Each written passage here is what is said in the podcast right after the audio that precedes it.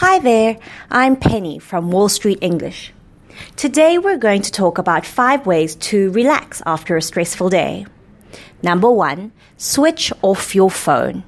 If you are receiving work related messages, emails, and phone calls outside of work, then you are really still working, or at least your brain is.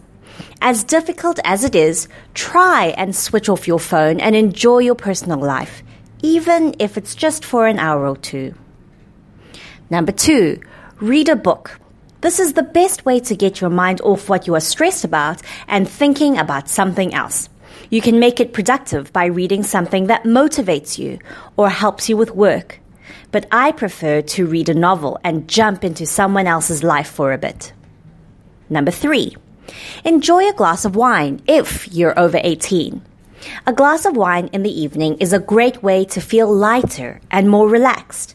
However, don't go overboard and drink the whole bottle.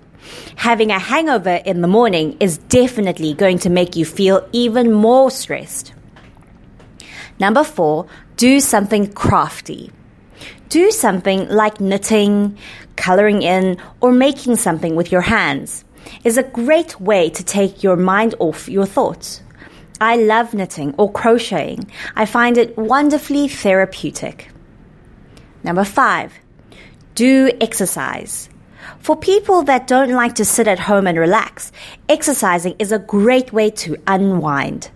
Physical exercise releases endorphins, which make you feel happier and more energetic. Anyway, that's all for now. Wishing you a relaxing day.